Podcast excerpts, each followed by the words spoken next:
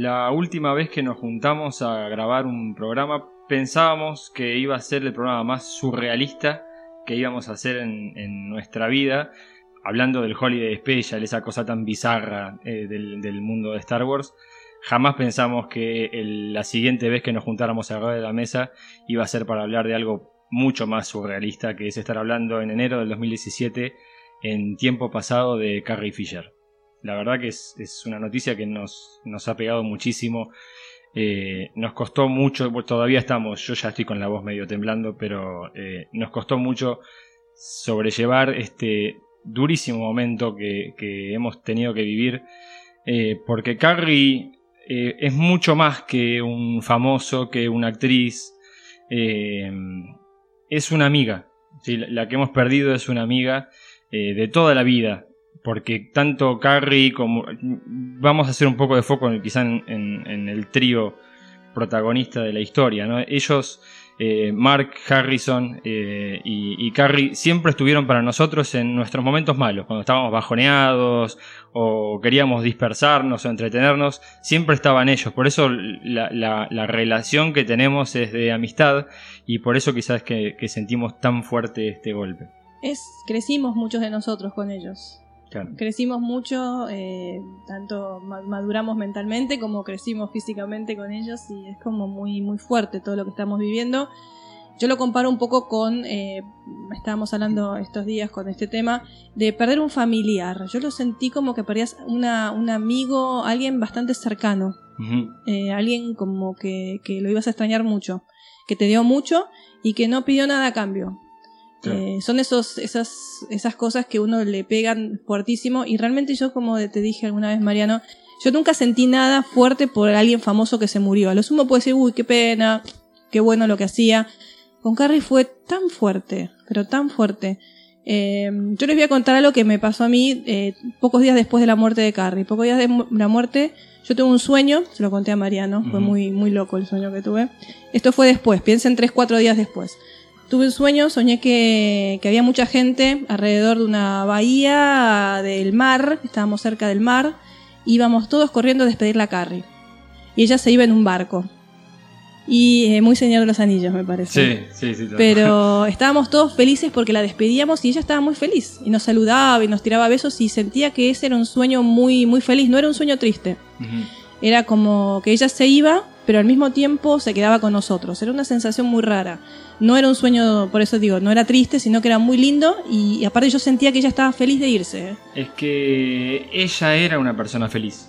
Sí, obvio. Y, una, de, las, de las cosas eh, más interesantes de Carrie Fisher es como nos enseñó a quererla por Carrie Fisher.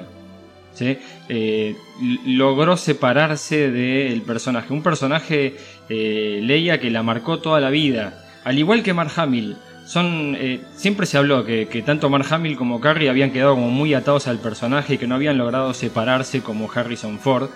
Eh, y yo creo que es un camino de, de, ida y vuelta, porque también le pasa al personaje. Es imposible pensar en una Leia que no sea interpretada por Carrie Fisher. Eh, porque muchas características de Carrie están en ese personaje. Lo que pasa también pensemos que Carrie venía de una familia famosa, es lo que se llamaba la realeza de Hollywood en esos momentos, ¿no? Hija de Debbie Reynolds, una, actriz reconocida y un cantante muy importante como fue Eddie Fisher. Recuerden que ella nació en octubre, 21 de octubre de 1956, la época de oro del cine, ¿no? Norteamericano, el cine de Hollywood. Eh, también es cierto que tuvo una infancia difícil. Eddie Fisher se fue, de pronto un día para otro, se fue a vivir con Elizabeth Taylor. Tuvo un romance. Eh, bueno, hubo un divorcio bastante escandaloso entre Debbie Reynolds y Eddie Fisher que creó muchos problemas en Hollywood. Ahora por ahí es algo más normal, pero en ese momento no era tan común una sociedad tan estructurada, ¿no? Entonces creo que, que esto se resintió mucho en el caso de Carrie y bueno, lo muestra mucho en sus libros. Ella escribió varios libros, muchos de ellos autobiográficos. Creo que el, primero de todos fue el que escribió en 1987, Postales desde el Abismo. Que es el que se hizo la, película con Meryl Streep. Claro, con Meryl Streep y Shirley MacLaine, que justamente trabaja o, aborda el tema de la relación de ella con su madre, con Debbie Reynolds, que fue una relación muy especial, muy, muy complicada por momentos y además de mucho amor-odio, digamos, sí, de, mucha dependencia. De mucha dependencia. El, tema de justamente de, la relación con Eddie Fisher es lo que llevó a que se cerraran en ese, en ese mundo. Y bueno, de hecho el hermano Todd era como el, el ángel el guardián de las dos. Pero sí, había una relación muy tirante entre ambas que ahora era una, relación de amor absoluto en los sí, seguro. Bueno, con los años las asperezas se van limando. Y está muy buena la película, el libro obviamente está muy bueno, muy recomendable, pero bueno, es una autobiografía muy dura. Y a veces eh, uno le puede pegar por el lado más personal también, porque inevitablemente uno relaciona con su propia vida y su propia relación con sus padres. Recordemos que Carrie Fisher había debutado en 1975 con Shampoo, con Warren Beatty, con el que mantuvo una, una, una, amistad durante toda la vida. Y enseguida ya comenzó con episodio 4, con A New Hope, en el 77. hasta ese momento, lo, cuenta David Reynolds, eh, que hasta ese momento la conocían a Carrie como la hija de David Reynolds. Exactamente, mm, sí. Eh, y fue el estreno de Star Wars lo que invierte la ecuación y a partir de ese momento David Reynolds con toda la historia eh, de Hollywood, de ser realeza de, Hollywood, empieza a ser conocida como la madre de la princesa Leia. Sí, de hecho, yo sinceramente les cuento, yo conocí a David Reynolds después de Carrie porque fue nuestra figura, seguro. por la edad, supongo sí, seguramente, seguramente. Mm. recuerden que, bueno, David Reynolds fue la década del 60, nosotros no habíamos nacido, así que nuestra figura era Carrie en ese momento. Sí. Bueno, otras películas donde actuó Carrie Fisher fue The Blues Brothers. Ah, Blues Brothers. Esa, esa, fue la primera película en la que vi a Carrie Fisher fuera del papel de Leia. 1980. sí, una escena extraordinaria en la que me acuerdo que está en una alcantarilla con una AK-47 amenazándolos a Don Aykroyd y John Belushi. Eh, hacía de la novia de John Belushi que la había dejado, dejado plantada en el altar. Y se estaba cobrando eh, venganza. Y bueno, eh, forma parte de la, de la, historia y de lo personaje que era Carrie Fisher. Hay una mm. anécdota ahí durante la filmación de, de Blues Brothers. Eh, Belushi los presenta a Carrie y a Dan Aykroyd y medio que estuvo ahí haciendo de... ¿Celestino? De Celestino, gracias. Eh, y pues se había armado ahí, en realidad de parte de Dan Aykroyd, estaba más eh, enamorado de ella. Y en el medio de un corte durante la filmación estaban comiendo unos repollitos de Bruselas. y Carrie se le queda uno atragantado. Y Dan Aykroyd salta de la silla y le empieza a hacer la maniobra Heimlich. Y logra que pueda expulsarlo. Eh, y ahí nomás, en ese momento, Dan Aykroyd le, propone casamiento. No. A Carrie Fisher. Muy cinematográfico. y Carrie cuenta esto y dice eh, esto me podría llegar a pasar otra vez. Mejor, qué mejor que él tenerlo al lado para toda la vida. Totalmente. Eh, y estuvieron a punto de completar ese casamiento, pero ella volvió con Paul Simon, que era un amor de la década de 1977, creo. y se terminó casando con. Sí, se casó, se casó. Pero tuvo una sola hija que no fue de Paul Simon. Claro. Con un, creo que un guionista, ¿no? Que es Billy sí, un representante artístico. ella es Billy Lourdes, pero no, no sé cómo se llama él. Él debe ser Lourdes de apellido, pero no sé el nombre. Creo que es guionista o representante de Hollywood.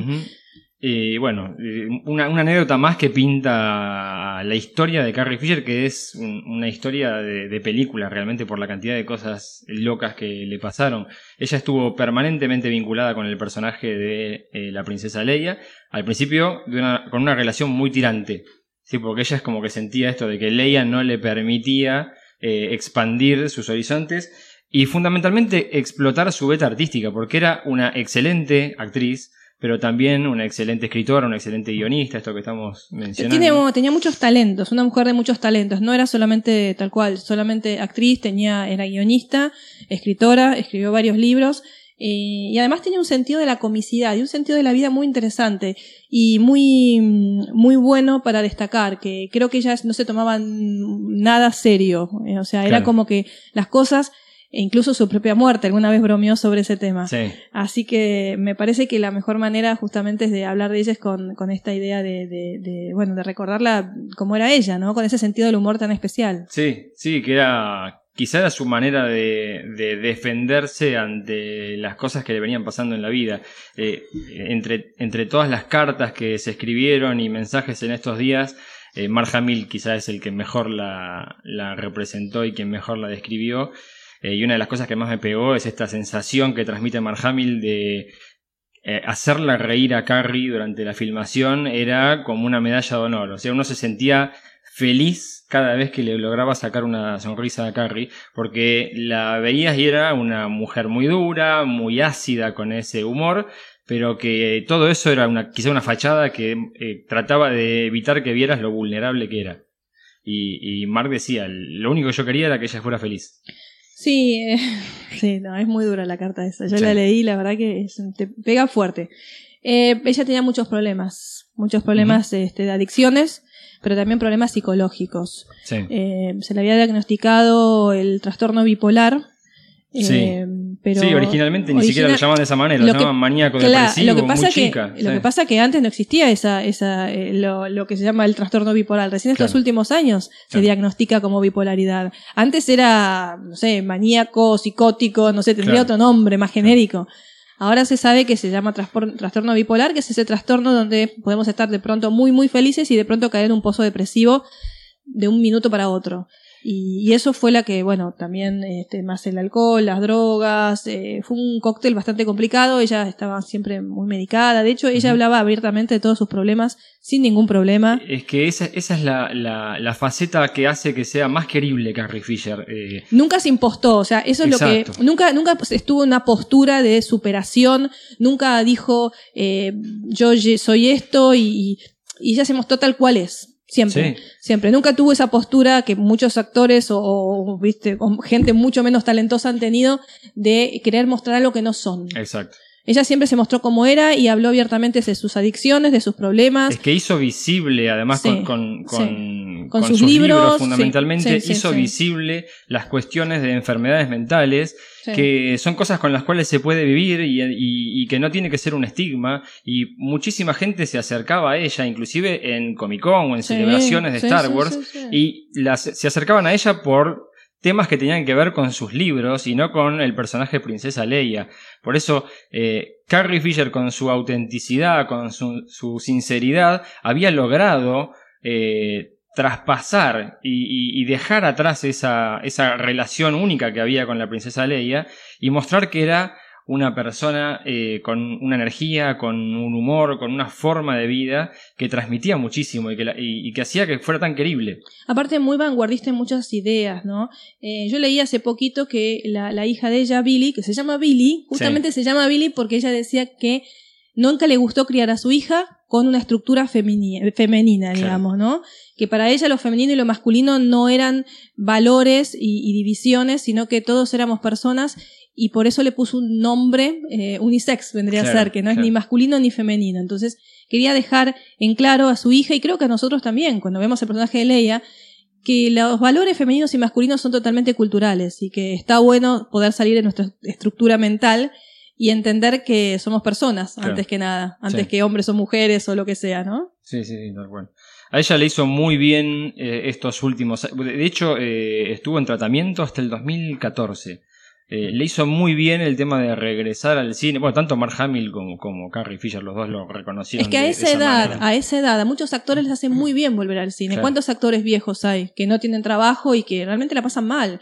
No solamente en Estados Unidos, acá también, en Argentina también. Y que realmente eh, trabajar en todas las edades y más a esa edad es muy bueno porque le hace muy bien al ego, al espíritu. Sí, además eso se refleja físicamente. Obviamente, eso que vos decís que le viene bien eh, psíquicamente se refleja en lo físico. Estaba muy bien cuando filmaron. Eh, pero lo reconocieron, además les permitió hacer las paces con el personaje, hacer las paces con los fanáticos. Ella eh, nos definía a los fanáticos como esa banda alegre de acosadores que la perseguían a todos lados. Eh, ella fue la primera en sumarse al fenómeno de la Celebration. Fue la primera en admitir que está todo bien con, con seguir siendo Leia. De hecho, últimamente ella decía, yo soy la guardiana de Leia, la custodia de Leia. Sí, sí, sí. ella empezó a reconocerlo como un legado, no como una carga al personaje. Eh, las, las, charlas que ha venido dando en, en, distintos eventos durante los últimos años, desde que empezó con todo el tema de la filmación de, de El despertar de la fuerza, por suerte están todas en YouTube y se pueden ver y ahí tenés un contacto con la verdadera personalidad de, de Carrie que era lo charlamos cuando fue el programa de la Celebration. Decíamos que de todos los paneles, el que más nervioso nos ponía era el de Carrie. es verdad. y le pasa a todo el mundo. le pasaba también a los presentadores, al auditorio, porque podía salir para cualquier lado. Sí. Eh, y tenía que ver con ese humor tremendamente ácido. Sí, y la espontaneidad, eh, la espontaneidad de ella, que ella decía lo que pensaba muchas veces, y que no tenía un filtro, y eso a mucha gente no, no, le, no le hacía muy bien, pero ella lo tomaba como algo personal y, y estaba muy bueno. Y lo que decís vos, el tema de la evolución de su relación con Leia. Bueno, tiene mucho que ver también con los años que ella tuvo de terapia, de trabajar sobre su propia personalidad, la aceptación de uno mismo. O sea, eso requiere mucha terapia y mucho trabajo personal para aceptar quién sos. Sí. Eh, el último componente de la terapia es un personaje archi conocido por todos que es Gary, Gary Fisher, su bulldog francés, ah. eh, que fue recetado médicamente ella lo define, es un emotional support animal. No, es una categoría que existe, son animales de apoyo emocional que son recetados por un médico ah. que ve que la ayuda de este tipo de animales puede servirte en este tipo de, situaciones como el trastorno que tenía Carrie. Eh, y Gary es un personaje en sí mismo. Sí, bueno, eso de tener un animal de compañía, eso es genial para todas personas que tengan una patología o no tengan nada. Siempre es importante tener un animal de, compañía. Bueno, yo lo digo por experiencia, ¿no? Eh, la última foto que tenemos de Carrie la publicó días después de eh, su fallecimiento eh, Oscar Isaac, el actor que interpreta a Paul Dameron. Ah. Y es una foto en la que está sentada en un, fuera de un tráiler durante la filmación de episodio 8 con Mark Hamill. Están con unas parece un estacionamiento, ¿no? Sí, están con unas túnicas negras además. Sí, esas túnicas se utilizan en la filmación para que no se vea el, vestuario. Sí, claro, claro, Y se ve a los pies de Carrie, tiene la latita de Coca-Cola. Fanático a donde iba tomaba. Ella le preguntaron el otro día, creo que en el programa de, de Ellen, de Generes, 16 eh, latas de Coca-Cola por día se tomaba.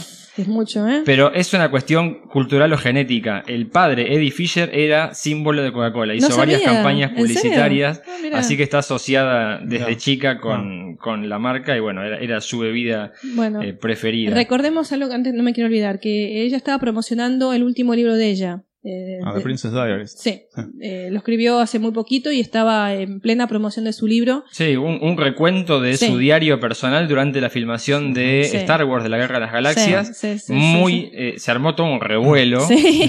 porque en realidad se terminó poniendo sobre el papel algo que todos suponíamos, que es que hubo un romance entre Carrie y, Harrison, durante la filmación. Y yo cuando lo dije, esto es chocolate por las noticias, o sea, no, no hay tanto misterio, pero bueno, este eh, qué sé yo, me parece que estuvo bueno blanquearlo también, ¿no? Creo que a Harrison no le cayó muy bien, ¿eh? Y bueno, ya está, ya le, tiene, le tenía que perdonar ¿no? Ya, Prescribió. Prescribió hace muchos años. tal cual, tal cual.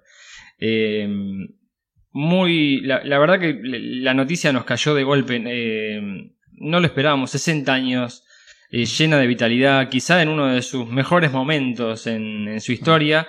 Eh, la más joven de este trío de héroes. Muy joven. la más joven. Tenía muchísimo por delante. Eh, y como no podía ser de otra manera, la historia de Carrie continúa más allá en esta cosa bien hollywoodense, porque menos de 24 horas después muere Debbie Reynolds, su madre. Eh, para mí fue un impacto enorme enterarme de, la muerte de Debbie Reynolds pero me ayudó a procesar, y no quiero que suene feo, pero me ayudó a procesar la muerte de Carrie Fisher, porque transformó de una tragedia en quizás la mejor historia de amor que he visto en muchos años. Mm. Eh, una mujer que evidentemente vivía por su hija, y lo mismo pasaba de parte de Carrie hacia Debbie Reynolds, y la ausencia de Carrie Fisher implicó que Debbie Reynolds eh, tomémoslo por el lado médico de que el estrés terminó siendo tan grande que la llevó a la muerte, o tomémoslo por el lado más romántico que dijo, listo, no tiene más sentido lo que seguir dijo, en este plano Lo que dijo Todd Fisher, ¿no? El hermano. Dijo, eh, David no murió de un corazón roto, murió porque quería irse con Carrie. Que de hecho, días, él estaba preparando el funeral de Carrie con Debbie, con la madre, y ella le dijo, yo me quiero ir con Carrie. Y bueno, y dicho y hecho. No, no, fue una ah, según él, fue una decisión de ella irse. Sí, no, por, eso, por eso lo defino como que es una historia de amor, porque me, lo imagino a yendo al rescate de Carrie en, esta situación. Eh, una historia tremenda, la verdad, que seguramente va a ser transformada en, una película. Eh, como, como Leia, enfrentó a los villanos más temibles del universo de Star Wars. Como Carrie Fisher enfrentó al eh, enemigo más grande que uno puede tener, que es uno mismo. Y triunfó, siempre triunfó Carrie Fisher, al igual que Leia. La habíamos definido como la, persona o el personaje más resiliente, más fuerte del el universo de Star Wars. Y creo que en la vida real también. En la vida real. En la vida real también. Tal cual. Eh, Carrie descansa en paz, fue enterrada eh, junto a su madre en un cementerio privado de Los Ángeles, al mejor estilo Carrie. ¿Sí? Fue cremada a pedido de ella y sus cenizas estaban dentro de una Píldora de Prozac gigante. No sabía eso. Sí, no. Eh, era uno de los artículos más queridos por Carrie. Era una escultura que representaba una píldora de Prozac. Prozac es el antidepresivo más conocido y el que la salvó a ella en muchas ocasiones. Y lo tenía ahí como una escultura en la casa y Billy, la hija y todo el hermano decidieron que ese era el mejor lugar para contener las cenizas de Carrie. Y están las fotos ahí, se lo ve abrazando una píldora gigante, muy, muy surrealista, muy propio de, muy propio de, ella. De Carrie. Em, un día antes fue en la casa de ella el memorial. Em, Billy, la hija, fundamentalmente quería que la recordaran sus amigos por última vez, haciendo las reuniones semanales que solían hacer y que solían organizar en, su casa, donde Carrie estaba siempre muy cómoda, descalza, con su lata de Coca-Cola, comían la comida preferida, que era el pollo frito. no eh, Bueno, estuvieron varios, estuvo George Lucas, obviamente, eh, Meryl Streep, que era considerada parte eh, de la familia, y varios otros famosos que se hicieron presentes para celebrar la vida de Carrie Fisher. Eh, y bueno, es también lo que nosotros queremos hacer. Porque Carrie se nos fue, pero el legado que nos dejó es enorme. Y Leia estará por siempre con nosotros y cada vez que sigamos viendo centenares de veces las películas de Star Wars vamos a seguir recordándola. Eh, así que bueno, el, hay, que celebrar la vida de, de, Carrie y lo que nos ha dejado a todos nosotros. es muy duro desdramatizar la cuestión, de esta cuestión, pero es muy duro aceptarlo porque, bueno, yo siempre digo que cuando una persona se va, que está querida, eh, somos muy egoístas y pensamos en nosotros, no la voy a ver más. Claro. Y estoy pensando en yo mismo, en mí mismo, estoy pensando en lo que yo quiero, lo que yo quiero ver y yo quiero tener esa persona ahí. Nos pasa siempre cuando enfrentamos la muerte de alguien muy querido. Es muy humano, Claro. Muy humano. Pero bueno, es este, qué sé yo, es desdramatizar algo natural eh, y que bueno, que a todos nos pasa. me parece, eh, yo coincido, me parece que la mejor manera de recordarla siempre con ese humor tan ácido y, esa personalidad cáustica que tenía y recordarla con una sonrisa y como la gran comediante que a mí siempre me pareció que fue. Tal cual. Eh, en este memorial Meryl Streep empezó interpretando la canción preferida de Carrie y después se sumaron todos los que estaban presentes, así que nos gustaría terminar eh, este recuerdo a Carrie escuchando este tema que es el tema de Barbara Streisand que se llama Happy Days Are Here Again. Happy days are here again.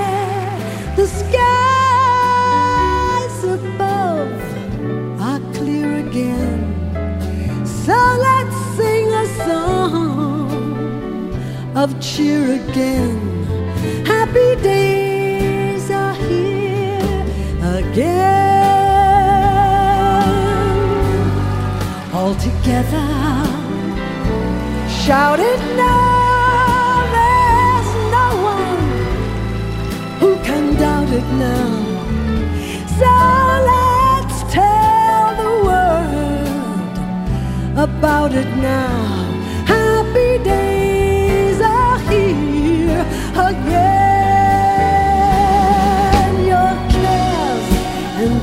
troubles of